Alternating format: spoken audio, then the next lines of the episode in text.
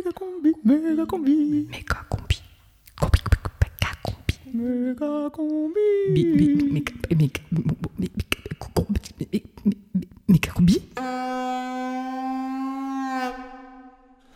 Euh, je suis dans une immense euh, bibliothèque.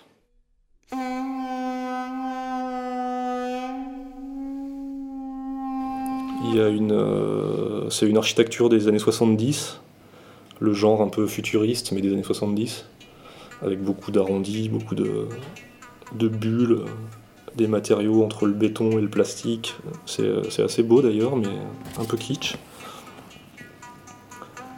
Et euh, ça me rappelle un conservatoire de musique dans lequel, dans lequel j'allais euh, enfant à Grenoble. Mais en même temps, quand j'y pense, c'est pas du tout la même chose. Mais dans le rêve, c'est assez proche. Euh, devant la bibliothèque, il y a une grande esplanade.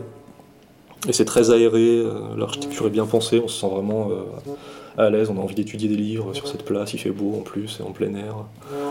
C'est vraiment chouette. Et du coup, je reste un moment là, assis, à rien faire, en fait, à regarder les gens qui passent. Et, et c'est hyper réaliste. Il y a, des gens très réels qui passent, quoi, qui passent et qui repassent, qui lisent des bouquins, qui font pas grand chose comme moi. Ça, puis ça dure un petit moment. Et puis d'un seul coup, il y a un tigre énorme, mais qui fait peut-être, je sais pas, 20 ou 30 mètres de haut, qui arrive sur l'esplanade.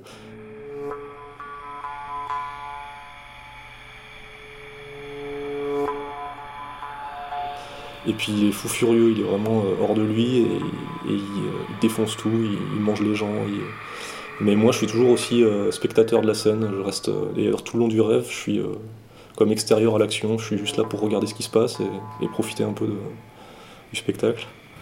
Donc je vois, donc je me sens pas en danger en fait, je vois toute cette attaque là, euh, il détruit tout, il casse, il casse complètement la bibliothèque.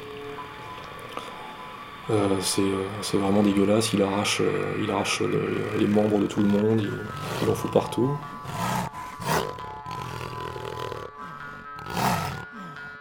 Et puis, euh, je me rappelle qu'il mange aussi les, bouquins dans les rayons. Enfin, carrément, il, met les rayons entiers de bouquins dans sa gueule et puis euh, il hurle.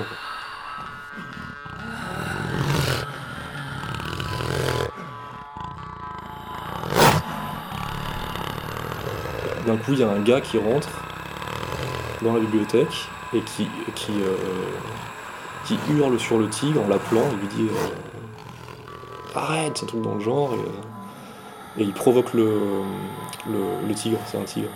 Il le provoque et, euh, en fait, il veut le dompter.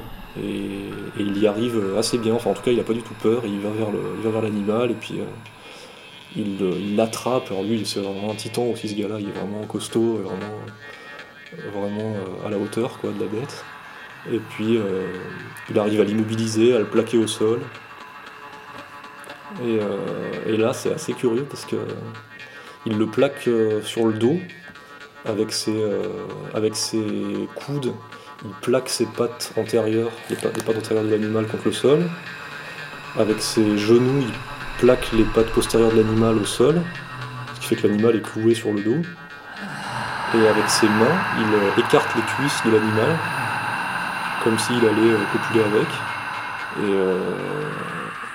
Et, puis il continue toujours à gueuler sur le sur l'animal en lui disant euh, c'est moi le patron, c'est moi qui c'est moi qui commande, euh, c'est moi qui c'est moi qui décide. Et, euh, et le tigre, on sent qu'il est vraiment hors de lui, mais il a plus de force pour réagir, donc il, il finit par se calmer, par se résigner.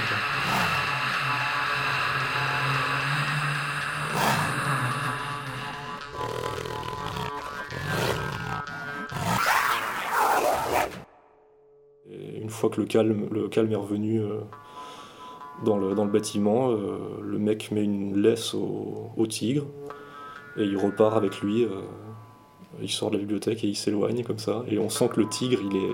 Enfin, je sens que le tigre, il est vraiment à la limite, à la limite de craquer, de son instinct de reprendre le dessus, mais en même temps, il, il peut plus rien faire. Il est vaincu.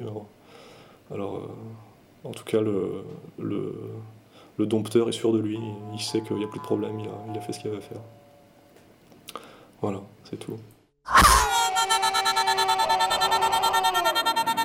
Tous les mercredis à 18h. Prime time.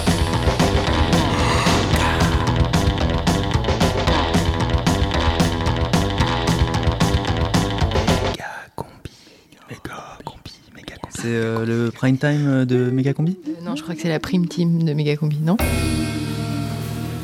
À 18h ce mercredi. Megacombi 102.2. rediffusion.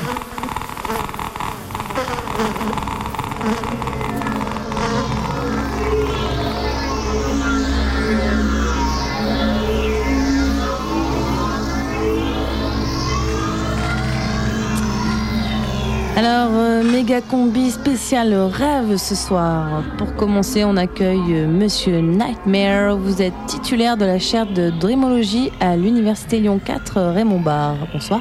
Bonsoir, oui, tout à fait. Vous avez accepté à l'occasion de cette méga combi spéciale rêve de venir analyser les rêves de certains et certaines des membres de l'équipe.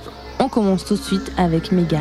Oui, bonsoir, monsieur Nightmare. Moi, la, la nuit dernière, j'ai rêvé que j'étais dans un train euh, qui rentrait dans un tunnel et à ce moment-là, il ralentit, il fait marche arrière, il ressort du tunnel, il re-rentre, mais plus rapidement. Il va un peu plus loin, il refait marche arrière. Euh, j'ai l'impression d'avoir des oreilles qui sifflent et après, il accélère de nouveau et c'est là que je vois le contrôleur arriver et quand je me réveille, je suis en nage. Alors, est-ce que vous pouvez me préciser s'il s'agit d'un TER, d'un corail ou d'un TGV Bah, au début du rêve, c'était plutôt un TER, et après, ça évolue vers une sorte d'énorme train luisant, genre Orient Express ou Transsibérien, voire un train de marchandises, mais c'est un peu, un peu confus dans ma mémoire en fait. Bon, c'est un rêve un peu classique, hein, le va-et-vient, la lumière et l'obscurité, cet objet qui grossit euh, au fur et à mesure. Mais c'est surtout le contrôleur qui retient mon attention dans votre rêve. Je suis persuadé qu'il a des moustaches, n'est-ce pas? Ah oui, tout à fait, et effectivement, euh, des moustaches tombantes. Et Alors, c'est un rêve qui a un rapport évident avec le mouvement. Peut-être euh, que dans votre situation actuelle, vous avez l'impression de stagner ou de revenir toujours au même point, hein, ce qui revient au même. Et quelqu'un de moustachu vous gêne pour passer à l'étape suivante. Ok, je vois très bien de qui il s'agit. Merci beaucoup, monsieur Nightmare. Alors, on poursuit tout de suite avec euh, Combi. Oui, bonsoir. Moi, j'ai rêvé que je devais faire un, discours. Je me rappelle plus pourquoi, mais c'était un grand rassemblement, très important, très solennel. J'étais à une énorme tribune, il y avait des milliers de personnes, un, peu comme dans un stade en fait. Là, j'ai j'ai commencé à parler, et c'est comme si ces milliers de personnes se mettaient à rire.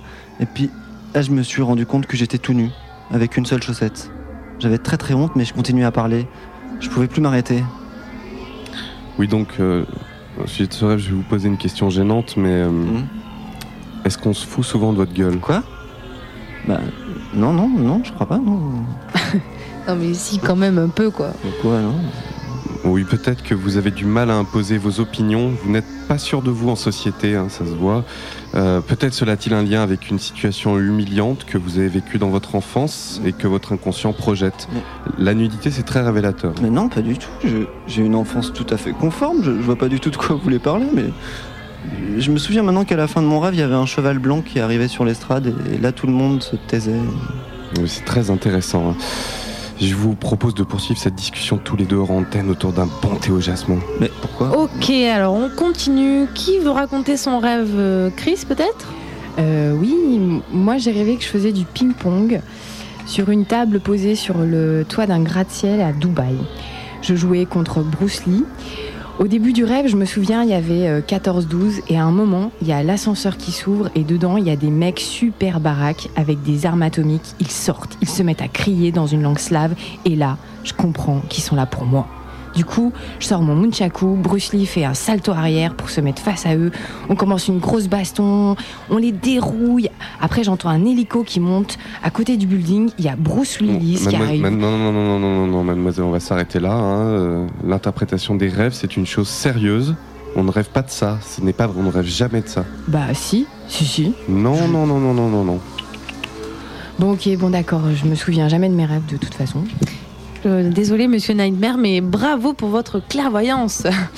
On va finir avec euh, Grébiche. Oui, alors moi j'ai rêvé cette nuit que je vivais dans une caravane. J'allais de bourgade en bourgade avec toute une tribu, beaucoup d'enfants, on ne savait pas trop d'où ils venaient. On en récupérait à chaque, à chaque village. Des fois on en mangeait un, mais la plupart du temps on s'alimentait en, en volant des poules. Il y avait toujours un mec très sympa, très charismatique, qui jouait de la guitare comme un dieu. Et les vieilles femmes du groupe racontaient des histoires le soir et lisaient l'avenir aux gens qu'on rencontrait. Je me rappelle qu'il y avait un des hommes avec une longue barbichette qui était très très méchant. C'était un peu le chef de tous les gens comme nous, et un matin il est venu me voir et il m'a dit il faut que tu rapportes de l'argent. Et pour ça je vais te brûler un œil et te couper un bras. Là il a sorti sa machette et je me suis réveillée en criant, en criant Michto. Oui, bon, voilà, je vois que vous avez fait une overdose du JT de Laurence Ferrari. hein, c'est aussi très très classique. Il faut absolument bannir la télé hein, si vous voulez avoir vraiment des beaux rêves euh, intéressants. Franchement, euh, en plus, vous pouvez aller mendier sans vous couper un bras, ça marche très bien aussi. Est-ce que vous faites de la guitare? Non, de la flûte de pan. Très très bien, ça, ça marche aussi. Ah, ça craint, voilà encore un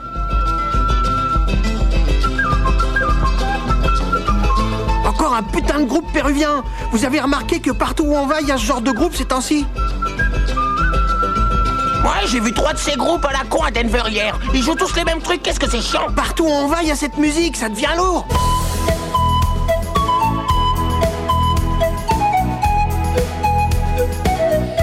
Méga Combi, bonjour. Veuillez nous excuser pour cette interruption indépendante de notre volonté. L'émission Méga Combi va reprendre dans un instant. You are listening to Mega Combi. We apologize for this freeless interruption not wanted. Mega Combi show will be back very soon.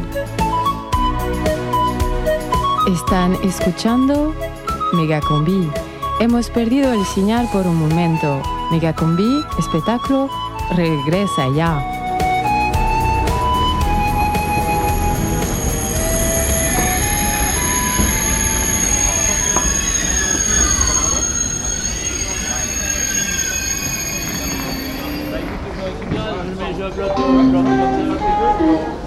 Attention s'il vous plaît, mesdames, messieurs, méga combi, méga combi, départ initialement prévu à 18h, partira sur le 102.2 dans quelques minutes. Euh, Prenez garde au départ de l'émission, merci.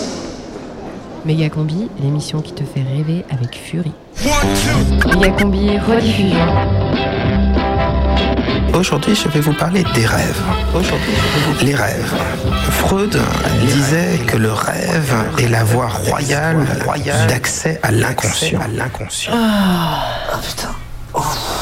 T'as bien dormi Ouais, ça va. J'ai fait un rêve chelou. J'avais euh, une hernie discale là. Ah ouais? Tu sais, les trucs au dos là. T'avais mal au dos? Ouais. Du coup, j'allais voir un toubib, il me disait c'est pas grave, je vais vous enlever le disque, ça dure 5 minutes l'opération. Ouais. Donc il m'a opéré, donc là j'étais dans un deuxième sommeil. Et ensuite il m'a donné, il m'a, tout s'est bien passé, il m'a réveillé et il m'a dit tenez. Et c'était le Comment disque, il m'a donné le disque. Ah ouais Ouais. Et après je le mettais dans une platine. je le mettais et le disque était rayé.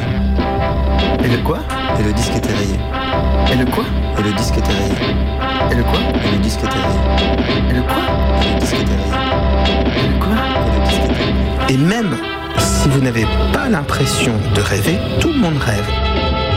Tout le monde rêve. J'ai rêvé que j'étais en, en bagnole là, à la- en montagne. Et d'un coup, je sais pas pourquoi, j'allais trop vite. Je savais que j'allais trop vite. D'un coup, il y a un virage et là, le camion, il va dans la, dans la montagne, quoi. Il tombe. Et là, ben, là, je me réveille euh, en sursaut. En fait, j'ai eu un accident après. Après ce rêve, t'as eu un accident? Ouais. Ah ouais? Le Et, même euh, Quasi. J'allais trop vite. Je savais que j'allais trop vite. Et euh, il neigeait. D'un coup, il y a un virage et là, le camion, il va dans la, dans la montagne, quoi. Il tombe. Pas de. pas de mal quoi. Bah, le camion. J'ai changé les roues. Putain, mais du coup tu penses que c'était un rêve prémonitoire ou alors c'est parce que t'as rêvé ça que tu t'es dit il faut que j'ai un accident? Bizarre, hein? Ouais, je suis. Bizarre les rêves. Ouais, vraiment bizarre.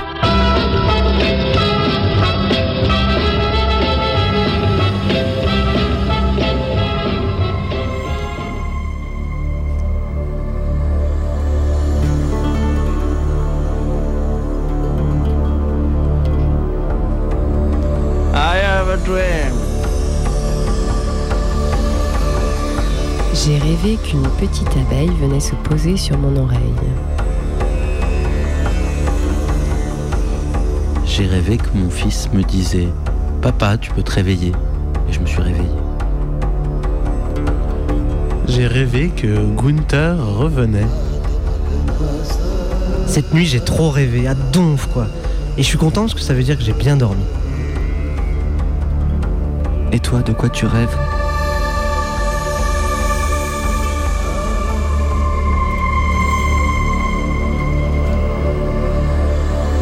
Je suis avec mon copain et euh, on va dans un genre dans un centre équestre. C'est un endroit où ils, tuaient les chevaux. Genre ils les tuaient mais c'était genre c'était assez euh, plutôt ils leur faisaient des tortures quoi. Et il y avait un cheval, on allait le voir dans son écurie et il faisait des tas de grimaces, genre il, il nous disait qu'il voulait pas être tué. Et on ne pouvait rien faire et du coup on partait parce qu'on était trop écœurés qu'on pouvait rien faire. Et après, on était dans un autre endroit qui en fait c'était notre maison. Et euh, c'était une maison qui était assez simple, juste sur. euh, genre il y avait un étage.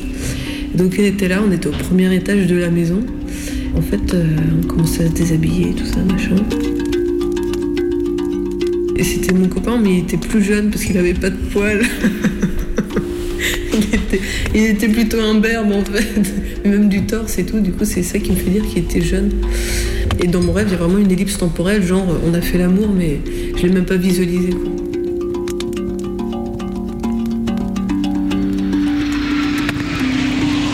Après avoir fait l'amour, d'un coup on entend plein de bruit dans le ciel et on, regarde par la fenêtre et on voit en fait des gros avions, genre des gros avions cargo ou je sais pas quoi, enfin des gros avions et qui volent par deux ou trois.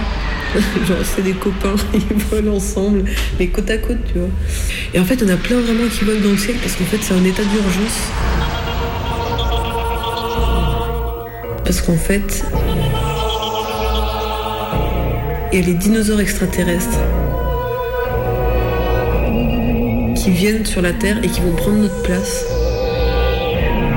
Et il faut qu'on leur laisse notre place. Du coup, les, avions qui, je sais pas, qui font des trucs euh, d'alerte. Et après, on se retrouve dans la galerie commerçante euh, de la Pardieu, là. En fait, il va y avoir un défilé, il va y avoir des dinosaures extraterrestres qui vont arriver, quoi. Du coup, tout le monde est là sur les côtés à les attendre un peu impatient de voir quand est-ce qu'ils vont arriver et tout ça. Donc c'est tout illuminé, enfin ils ont mis toutes les lumières et tout, puis il y a plein de monde en fait, elle est carrément grande cette galerie quoi. Et donc là on attend, on attend, on attend. Et là je vois mes parents qui, qui arrivent vers moi, enfin ils sont encore loin, ils arrivent, ils arrivent vers moi avec un regard un peu. Enfin ils me font un sourire un peu, un peu triste quoi. Et là il y a le premier dinosaure extraterrestre qui arrive.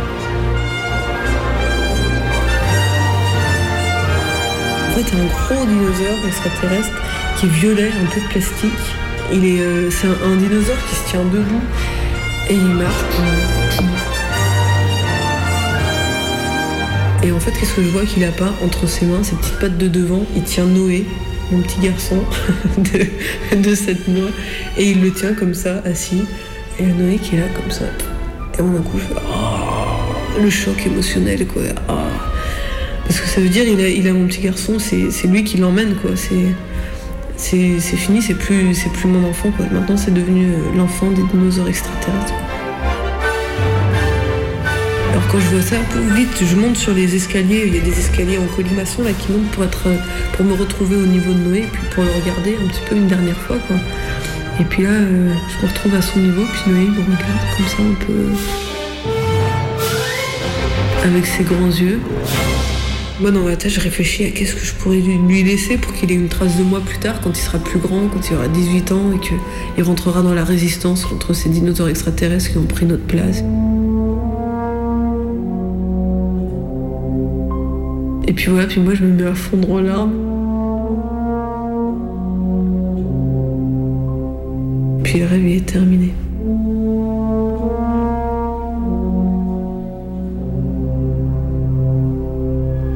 Le rêve il est terminé.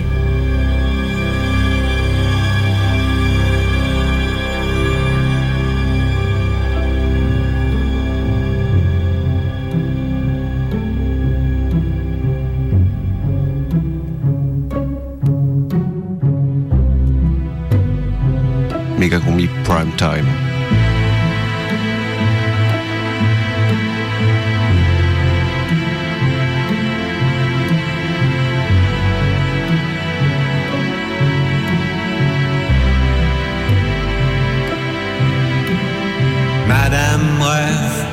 D'atomiseur et de cylindres si longs qu'ils sont les seuls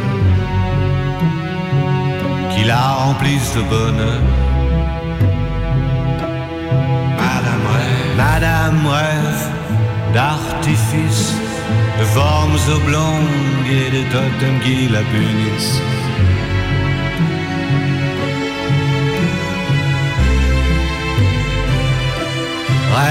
D'archipel, vagues perpétuelles, sismiques et sensuelles.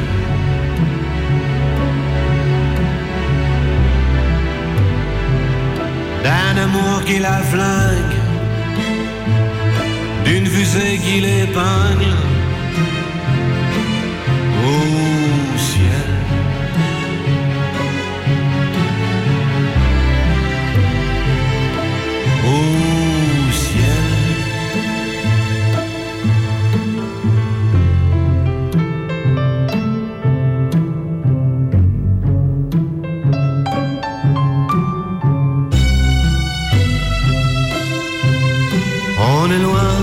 Amours de loin, on est loin des amours de loin,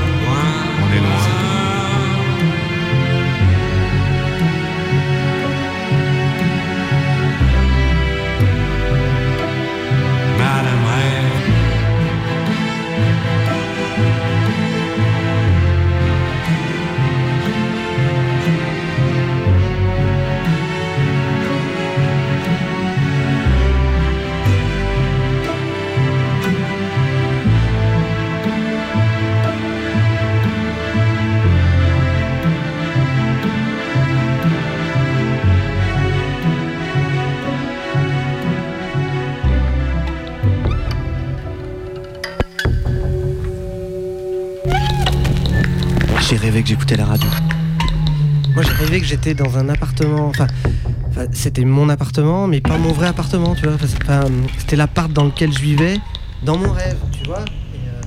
Alors moi j'ai rêvé que je me souvenais plus de mes rêves, plus rien, plus rien. Rien qu'une longue nuit noire. Voilà.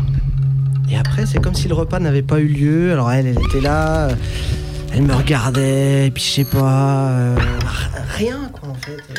J'ai rêvé New York. J'ai rêvé. Et du coup, bah, je sais- pas trop quoi penser de ce rêve. Quoi. Je, je sais pas.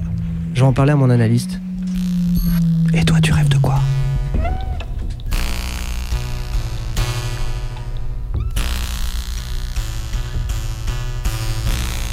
Euh, je, suis, euh, je suis chez Dieu en fait.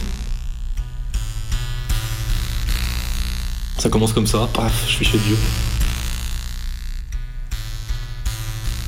C'est comme ça, c'est un fait, et après j'essaie de comprendre bah, comment ça se fait que je sais que je suis chez Dieu. Alors je regarde autour de moi, et puis là, euh, bah, je me dis, bon bah c'est le paradis alors.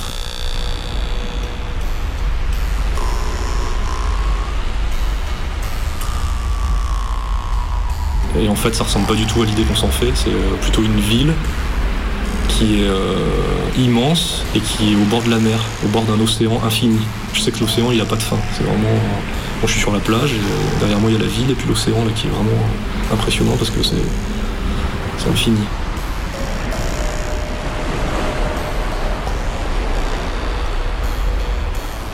Et ça ressemble un peu à Miami, tu vois, une ville euh, américaine comme ça qui me ferait pas du tout envie habituellement. Et il y a personne. Il y a plein de palmiers, il y a le coucher de soleil, c'est vraiment le cliché. Mais il y a personne dans la ville. Et du coup, je me balade un peu. Et, euh, et là, je vois Adam et Ève.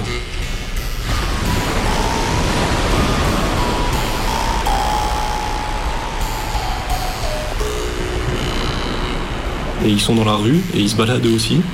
Du coup, je les suis, euh, je les suis pour voir un peu ce qu'ils font. Et, et ils se baladent dans les petites ruelles marchandes. Mais euh, il n'y a vraiment personne. Et ils sont tout nus donc, et puis ils sont là euh, à faire leur truc, quoi, des. Et puis, euh, et puis d'un seul coup, ils se mettent à courir. Et euh, ils sont poursuivis.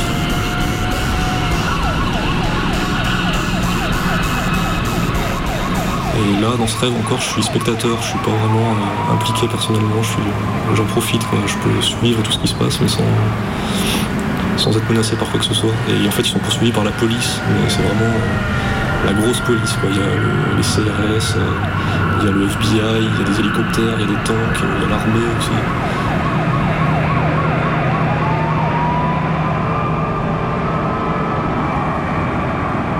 Et c'est vraiment, il faut absolument attraper Adam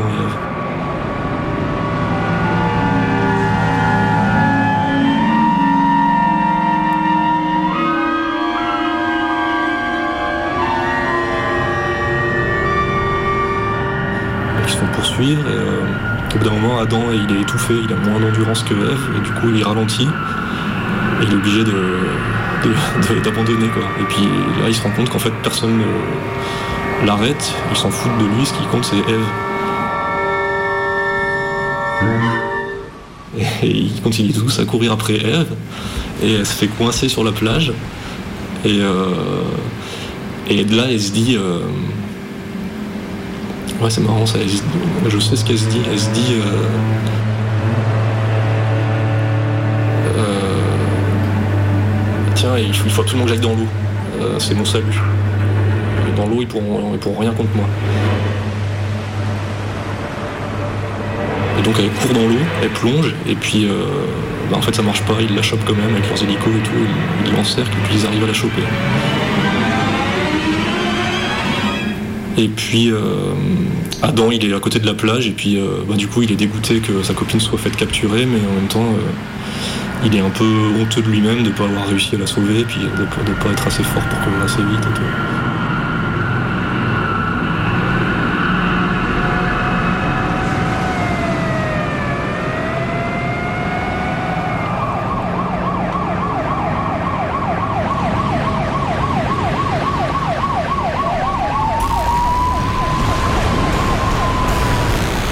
Et puis euh, là, ça change de scène et on se retrouve dans un des buildings de, du paradis. Et il y a Eve qui est enfermée en fait dans un des buildings. Elle a une suite euh, hyper luxueuse et on la retient prisonnière là-dedans. Et c'est Adam qui essaie de monter, euh, qui est à l'extérieur. Lui, personne ne s'est préoccupé de lui, personne ne l'a enfermé ou quoi que ce soit. On l'a vraiment délaissé. Et donc il essaie de grimper sur les balcons du building pour aller récupérer Eve. Et il arrive à son balcon.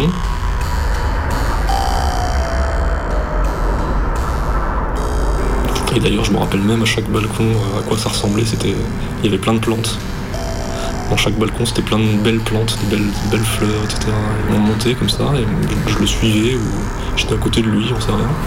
Et il frappe à la véranda, et puis elle lui ouvre, et puis elle est pas du tout surprise ou, ou contente de le voir. Elle lui dit ah c'est toi. Et puis, euh, et puis il dit bah allez, euh, je viens te chercher, on file. Et puis en fait, elle a pas du tout envie. Elle dit non non, je suis très bien ici. euh, finalement, ça me plaît. Et puis elle commence à expliquer que c'est pas grave si euh, ceux qui l'ont capturée, ils veulent, euh, ils veulent la cloner, ils veulent lui faire une opération et ils veulent euh, l'inséminer. C'est pas grave, ça lui va tant qu'elle a une belle suite et qu'elle a des beaux habits, elle est considérée comme la princesse un peu. Et puis elle lui explique qu'en plus elle a rencontré Jim, le chirurgien, qu'il est génial, c'est vraiment cool. Du coup, bah non, il a plus qu'à se casser. et il se casse. Et c'est vraiment le pauvre type, quoi, il est dégoûté. Voilà. Et il y avait vraiment ce thème là de l'insémination, du clone où euh, il faut. euh, il faut- on, a, chopé Eve pour, euh, pour récupérer son jus, pour récupérer son essence.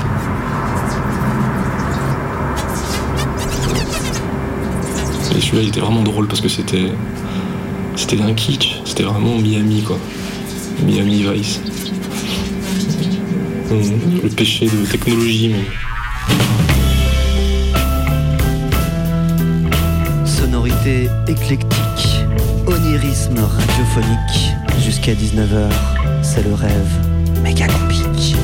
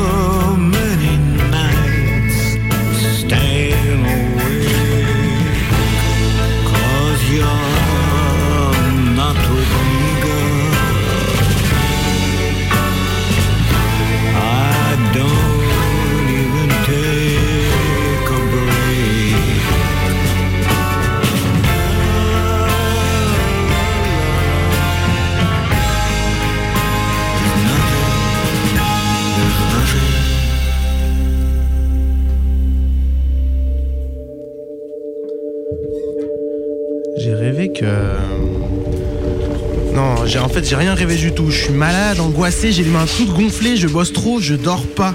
Je me lève, je bois un verre d'eau, je me recouche, je compte les moutons jusqu'à plus soif. Je dors pas. Je ferme les yeux, mais c'est absurde, je dors pas. Je rouvre les yeux, je me gratte un peu, je dors pas. Je peux même pas vraiment réfléchir puisque j'essaye de dormir. Je fume un joint, ça sert à rien, je dors pas. Jamais été insomniaque moi. Dormir c'est ma spécialité. Debout, couché, mal assis, en deux minutes je suis endormi. Ceux qui dorment pas, je m'en suis toujours moqué sans pitié. Et cette nuit, putain, je dors pas. Il pleut. Putain, pas question que je sorte faire un tour. De toute façon, j'ai jamais vraiment su ce que ça voulait dire sortir faire un tour. De toute façon, je dois dormir. Je dors pas. Alors si tu crois que ça m'amuse, moi, si tu crois que je rêve, si tu crois que j'ai le temps de rêver, moi, si tu crois que ça m'amuse de parler rêve, Quand ils ne travaillent pas, ils louent l'usine à des groupes de, de musique pour qu'ils répètent ou des groupes de théâtre. Donc, euh, ils ont fait des usines centres culturels, on va dire. Moi,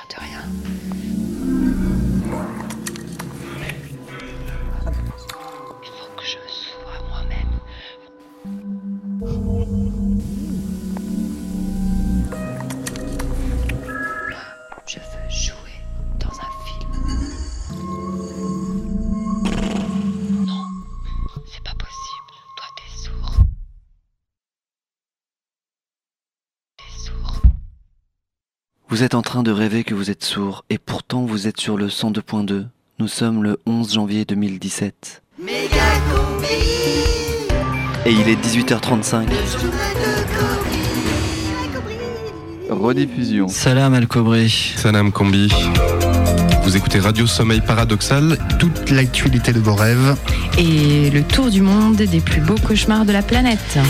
Drame de la route hier sur la Nationale 7 à hauteur de Valence. Le véhicule de Brigitte Pasquier, 32 ans célibataire, a percuté une vache sacrée à 70 km/h. La Fiat Panda, dans laquelle était également embarqué son oncle de Limoges et Jude a fait plusieurs tonneaux avant de s'immobiliser dans un champ de maïs. Plus de peur que de mal, la, conductri- la conductrice s'en est sortie avec quelques contusions, mais à l'arrivée des secours, son oncle de Limoges s'était transformé en berger allemand et Jude avait disparu. Maurice Bernier, 78 ans, a réussi son pari fou. Et oui, il s'est envolé mardi dernier à 23h54 de la maison de retraite Les Mimosas. Et après avoir survolé l'Atlantique avec plein de copains goélands, il a atterri sans encombre. Peu après minuit, mercredi à Rio de Janeiro, accueilli par une dizaine de jeunes filles métisses qui criaient son prénom. Bravo Maurice. Vol au-dessus d'un nid de coucou, toujours euh, une issue beaucoup plus dramatique pour Fernand Lopez. hein. En effet, lui aussi parti pour la traversée de l'Atlantique. Sa balise de détresse indique qu'il aurait été percuté à 10 000 mètres d'altitude par une oie sauvage circulant à contresens. Les recherches se poursuivent pour retrouver son corps, mais les secouristes ont peu d'espoir, la zone étant infestée de requins. Il est seul, euh, il a faim, euh, il est nu, il a un chapeau de cow-boy sur la tête. Bertrand Poirier euh, poursuit sa traversée en solitaire des zones tribales du Pakistan. Bonne chance Bertrand, on est tous avec toi, tu vas y arriver.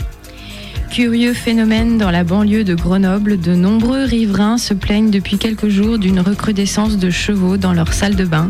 Des équipes de déchevalisation sont à pied d'œuvre. C'est en ouvrant son placard à vêtements que Lucas, 6 ans, a découvert vendredi le pays des Bilou-Bilou. Les Bilou-Bilou, qui vivent dans des maisons construites en Kinder Bueno, sont des oursons à plumes qui passent leur temps à manger des, balaba- malabars en jouant du badminton. Selon John Garrigue, spécialiste des mondes engloutis à la NASA, le territoire des Bilou-Bilou s'étend sur des milliers de kilomètres carrés et serait riche en phosphate et en gaz naturel. Une mission d'exploration est prévue d'ici 2015. Drame familial à Bourg-en-Bresse. Un homme de 38 ans massacre toute sa famille à la hache en cours d'un dîner, puis passe une soirée merveilleuse dans un club de tango où il rencontre l'amour de sa vie. Grosse frayeur pour Jennifer, 13 ans, qui passe euh, une nuit interminable dans la peau de François Bayrou. J'ai cru que les questions au gouvernement ne s'arrêteraient jamais à déclarer la jeune fille, qui est cependant euh, hors de danger. Ce drame fait écho à l'histoire sordide d'Océane. Rappelez-vous cette adolescente qui était persuadée d'être la réincarnation de Jean-Pierre Chevènement en train d'écrire ses réflexions sur la laïcité. En attendant les résultats de l'enquête, la chaîne parlementaire a décidé de cesser d'émettre.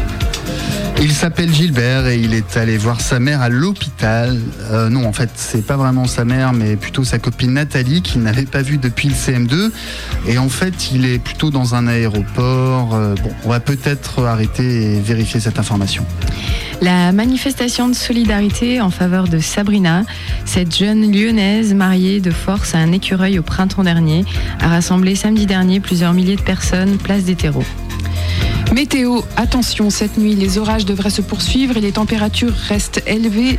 De nombreux monstres devraient continuer à trouver refuge sous le lit des enfants. Alors prudence, mettez des chaussures fermées. Voilà, c'était RSM International. Cette édition est à présent terminée. Vous pouvez continuer à tirer des plans sur la comète. Le mercredi 18h, Méga combi prime time. Prime team, prime team, prime time, prime tune, méga combi.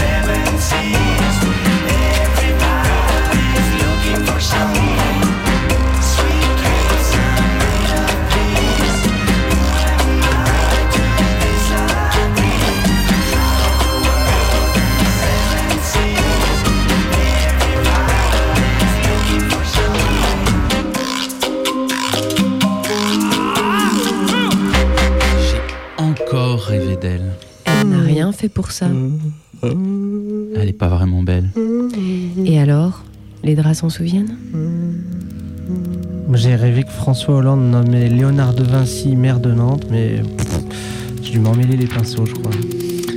Alors, cette nuit, j'ai rêvé d'un mec. Ce mec, en fait, euh, c'était une femme. Elle était black. Enfin, albinos. Elle portait un kéfier palestinien, elle était voilée. Elle avait une étoile de David autour du cou et un t-shirt avec marqué Anarchie vaincra. Elle avait des bottes pleines de terre parce qu'elle vivait dans la boue depuis de longues semaines. Son histoire avait l'air compliquée. Elle venait de se faire enlever ses enfants par les services sociaux. Son logement était insalubre. Elle vivait dans un bidonville, mais elle a été expropriée pour laisser son terrain à une construction de Vinci. Elle a donc été placée dans un centre de rétention. En garde à vue, elle s'est fait tabasser, puis dans le centre, elle s'est fait torturer par la CIA. Elle a ensuite été expulsée à Bamako. De là, elle a rejoint sa famille Touareg dans le nord, ses deux cousines, Aïcha et Zineb, et son oncle, Ab- son.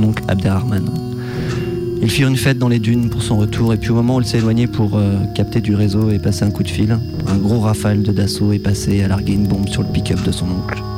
Lui et les deux cousines de cet homme, enfin cette meuf, sont morts. Heureusement, elle a été récupérée par une caravane de nomades réfugiés qui rejoignaient la Mauritanie. Là, elle a pris le premier avion qu'elle a trouvé. Elle a atterri à Damas, alors qu'une fusillade éclatait à l'intérieur de l'aéroport. Les milices de Bachar l'ont prise pour une espionne et lui ont arraché les ongles pour qu'elle parle, mais elle n'a rien dit.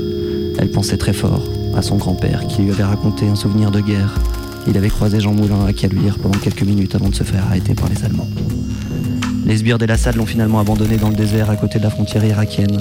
Et là, seule, effondrée, elle pensait à sa compagne Nelly, avec qui elle avait prévu de se marier une fois la loi sur le mariage pour tous serait passée. Puis Christine Boutin est arrivée à son secours. Elle lui a dit euh, Si tu renonces à ton homosexualité, je te sors de là. Oh oh, combi là, faudra arrêter de lire les journaux. hein. Ouais, peut-être. Et toi, tu rêves de quoi? Je me retrouve dans un petit village. Et genre, tu vois, il y a la mer euh, qui est toute bleue, claire, belle, avec du sable blanc. Et euh, des pe- petits villages avec peut-être des, des maisons, on dirait un peu, Grèce, bon, je connais pas, mais euh, le Portugal, euh, le Maroc, j'en sais rien, mais des maisons blanches. Et cette, euh, cette plage et un ponton en bois, très beau, enfin très carte postale, tu vois. L'horizon, le ciel, la mer. En fait, on se retrouve, on doit courser des ânes et ramener ces ânes dans la mer. Donc en fait, on en ramène un. Alors c'est hyper beau, on lui met une corde autour du cou et on le leste avec une pierre, un peu comme si on lui mettait une encre finalement. Il a les quatre pattes dans l'eau, mais jusqu'aux cuisses à peu près. Et, euh, puis regarde, ça fait encore plus carte postale. Et il a donc cette pierre qui, rase par terre, qui fait qu'il part pas, mais il n'est pas attaché. En fait, il pourrait partir, mais comme ça, il est un peu plus lourd. Finalement, il reste là avec euh, ce poids-là. Et nous, on court vite comme des fous euh, chercher d'autres ânes.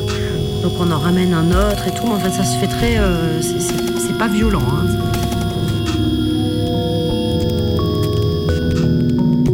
C'est une tradition dans, le, dans ce village de faire ça chaque année, parce que comme ça, les ânes, ils se retrouvent ensemble et ils réapprennent à vivre en communauté. Il y a à peu près 5-6 ânes, et puis ils vont revivre en, en groupe. En fait, on, fabrique des, des copains ânes, des amis euh, pour un moment.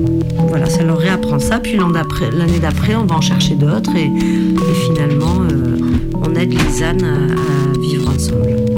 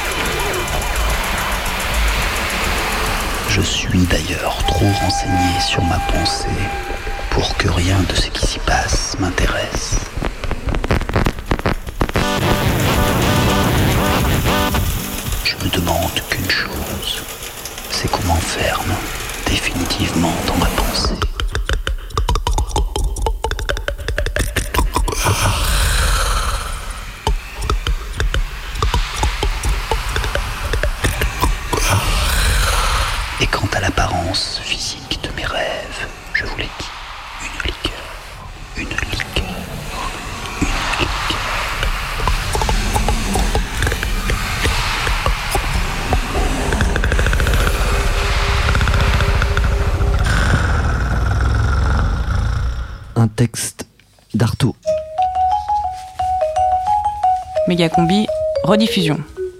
Cette semaine, le sous-commandant Marco a fait un cauchemar. Autopsie à vif d'un monde mourant. Effectivement, combi. J'ai subi la nuit dernière un terrible cauchemar qui m'a laissé de fort méchantes humeurs. Et chacun de nos très nombreux auditeurs sait combien ces fantasmagories nocturnes peuvent pourrir le jour qui leur succède. Autrement dit, notre imaginaire a un impact sur le réel. Bigre, on croyait le réel plus résistant, plus étanche aux chimères. Mais c'est mal le connaître, ce réel. Les mathématiques sont un des outils de description du réel dont les humains se sont dotés. Or, depuis très longtemps, les mathématiciens grecs, indiens, arabes, occidentaux ont utilisé ce qu'on appelle des nombres imaginaires pour décrire le réel. Les plus fameux sont 0, pi, i, racine de 2, le nombre d'or. Les nombres imaginaires font partie de la description du réel. L'imaginaire fait partie du réel. La psychologie décrit le réel comme ce qui résiste à la fois à l'imaginaire et au symbolique. Le réel, c'est ce qui n'est ni du fantasme, ni ce qui est socialement catégorisé. Par exemple, en désignant une lampe, je ne dis pas tout ce qu'elle est, sa couleur, sa taille, le nombre d'atomes qui la composent. Le réel serait donc un résidu, dessinant l'intervalle entre l'imaginaire et le symbolique. Comme dans Matrix, où Neo découvre ce désert du réel qui est caché derrière les drogues hallucinogènes et derrière les codes sociaux qui ne sont que des codes numériques. Les mathématiciens vont donc encore plus loin. Ils utilisent l'imaginaire comme une clé du réel qui lui donne existence. Pour enfoncer le clou, les anthropologues savent que les chamans des quatre coins du monde se droguent pour faire advenir le réel caché, oublié ou à venir à travers leur transe. Les bouddhistes considèrent que le monde sensible est irréel dans le sens où il est putrescible, impermanent, et que seul ce qui est constant mérite d'être considéré comme réel. Or, seuls les produits de l'esprit ne donnent pas prise au temps. Notre imaginaire est donc leur réel. Nous ne savons rien du réel. Nous savons même que nous n'en savons rien. On observe par exemple des bizarreries entre chaleur et vitesse des étoiles. Pour expliquer ces bizarreries, il faudrait une matière noire autre que les atomes baryoniques que nous connaissons. Et la croissance de l'univers devrait ralentir en raison de la gravitation. Or, elle accélère. Pour expliquer cette accélération, il faut une énergie noire qui contrecarre la gravitation. Pour que ce que l'on sait soit possible, il faut que l'énergie noire représente 70% de l'univers, la matière noire 26%, et l'ensemble de ce que nous sommes capables de ressentir, de percevoir et de concevoir à ce jour, l'ensemble de ce que nous considérons comme réel ne représente que 4% de l'univers. Le réel ne pèse que 4% du réel. Et même ces 4%, nous n'en sommes pas sûrs. Peut-être sommes-nous en train de les rêver. La seule chose dont nous soyons sûrs, justement, la seule chose réelle, est notre possibilité de rêver. Notre seule réalité est d'être des machines à songe. Nous sommes l'étoffe dont sont faits les rêves et notre petite vie est entourée de sommeil, a joliment résumé Shakespeare. Alors acceptons-nous comme des machines rêvantes, non pour échapper au réel, mais au contraire pour en faire pleinement partie. Le pragmatisme est étymologiquement un contresens. Pragma, c'est une chose. Et le chosisme signifierait l'idéologie de la matière dénuée d'idéologie. Un homme sans rêve, c'est un contresens. Alors continuons à rêver, les amis. Le passé n'existe plus, l'avenir n'est pas écrit, et le présent est incertain. Bref, Punk's not dead. Jusqu'à 19h. Méga combi. Méga combi. Méga combi. Méga combi. Méga combi. Radio Canu 102.2. Devenir cinglé et se taper la tête contre les murs. Multiplier sur moi toutes les fractures. Cumuler l'absence et la torture. Ensommeillé, je ne rêve plus.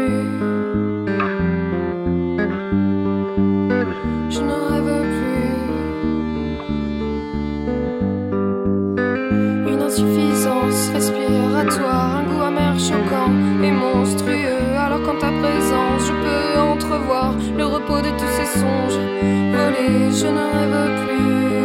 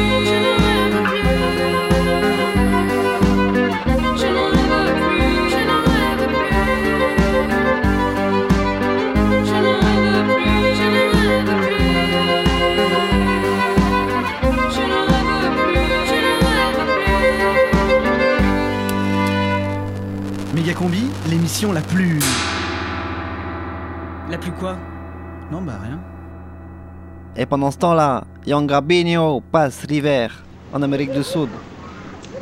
Euh, bon, alors euh, du coup, ça fait un mois que je suis arrivé à Buenos Aires. Buenos Aires. Et puis euh, à mon arrivée, je suis allé en Uruguay. Et j'ai voulu me perdre un petit peu là-bas. Et je suis arrivé entre la Paloma et la Pedrera. J'ai trouvé un Airbnb dans le bus qui avait internet. Et j'arrive à Ara- Arachania. Et là, impossible de trouver l'adresse du Airbnb. C'est une grosse arnaque. euh, c'est un ordinateur en fait qui répond automatiquement dès que, dès que tu prends l'annonce et dit yes sir et tout ça. Et vu que tu te retrouves après Arachania et vu qu'à Arachania il n'y a pas internet, alors je me retrouve euh, dans un tout petit bled à côté de l'océan et je rencontre un gars. Et là, bah, vu que je parle pas très bien, même pas du tout espagnol, c'était un peu le sketch. Du coup, il m'emmène voir un français. Et le français, euh, il s'appelle Ben, c'est un surfeur. Et il me propose de bosser pour lui. Du coup, je les aide à faire la, maison, nanana, nanana. Et puis là, je vois Ben donc, et euh, je vois Robert, euh, le pote avec qui il bosse, euh, il, fait, il, il fabrique des maisons de bois. Et là, Robert, il me tend un pétard de weed pur. Du coup, ben, c'est cool quoi. La consommation de, de, de marijuana est légale là-bas, du coup, j'en profite. Puis je décide d'aller voir l'océan. Donc je vais voir l'océan, euh, c'est super beau, vraiment. euh, Il y avait la pleine lune, euh, avec le petit pétard, impeccable. Et puis là, ben, il faisait nuit. Et puis finalement, il faut rentrer à la maison, mais seulement je savais pas où j'habitais. J'avais, j'avais vraiment pas, pas trop vu le chemin en fait. Et donc j'ai tourné pendant une heure dans les, dans les rues d'Alachania avec chaque propriété à deux ou trois chiens qui te sautent dessus à chaque fois que tu passes devant. Ouais, j'ai bien flippé, hein. bien bien flippé. J'ai cru que j'avais pas retrouvé mon chemin. J'avais toutes mes affaires en plus qui étaient là-bas. Et puis finalement, ben, j'ai retrouvé mon chemin et puis je suis resté une dizaine de jours à, bosser pour lui. J'ai bossé 4 heures et puis euh, je passais à tondeuse, je fais de la peinture, je fais plein de petits trucs et puis lui, fina- lui me payait euh, le gîte, donc un, petit chalet et puis euh, une petite cabane et puis, et puis les fruits et légumes. J'ai vu deux dauphins qui étaient dans l'eau, mais j'ai pas, j'ai pas osé me baigner quand même. Et puis j'ai vu euh, trois phoques, mais ils étaient morts au bord de l'eau. Et voilà. Et il y a plein, plein, plein d'oiseaux. À suivre. Demain on part en Patagonie. Et voilà, et puis ben je vous fais des gros bisous. Salut Méga combi, c'est fini Let's to say goodbye? La prochaine méga combi, c'est mercredi. Dans un instant, c'est les infos. Dans un instant, c'est les infos. Alors l'apéro, L'apéro, le bédo, le vélo, et un dernier petit mot. Un verre d'eau, une BO, un petit coup de BO, un abricot, une noix de coco, un petit rond à Monaco, un piano, un vélo, un crapaud, des chaussures en croco, un stylo, une dynamo, un article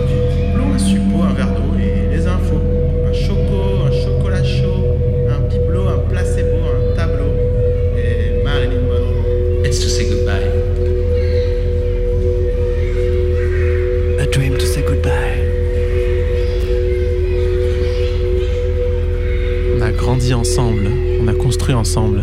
Je me remémore les discussions que l'on avait ensemble et nos rêves. Tu t'en souviens de nos rêves?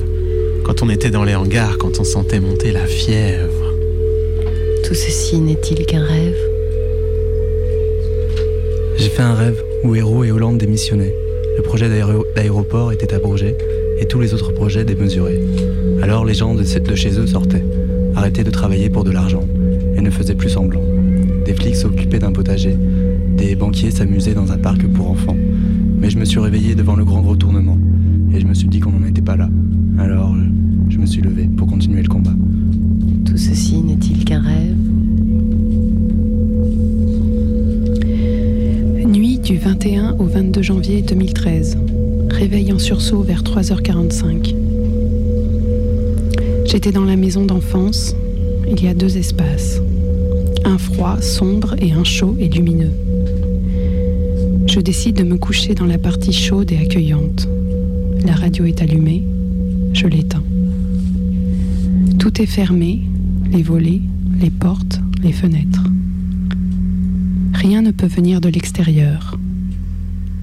Je suis bien dans mon lit douillet. Mais soudain j'entends quelqu'un, dehors, qui rôde et tourne autour de la maison. Il chante. C'est un clown, Je ne sais pas comment je le sais, mais je le sais.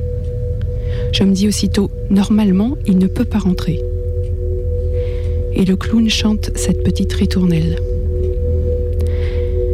I am chasing my fear. I am chasing my fear. I am chasing my fear. I am chasing my fear. Réveil en sursaut, cœur qui va sortir de ma bouche, peur dans mon ventre, j'ai un clown dans mon ventre. Tout ceci n'est-il qu'un rêve?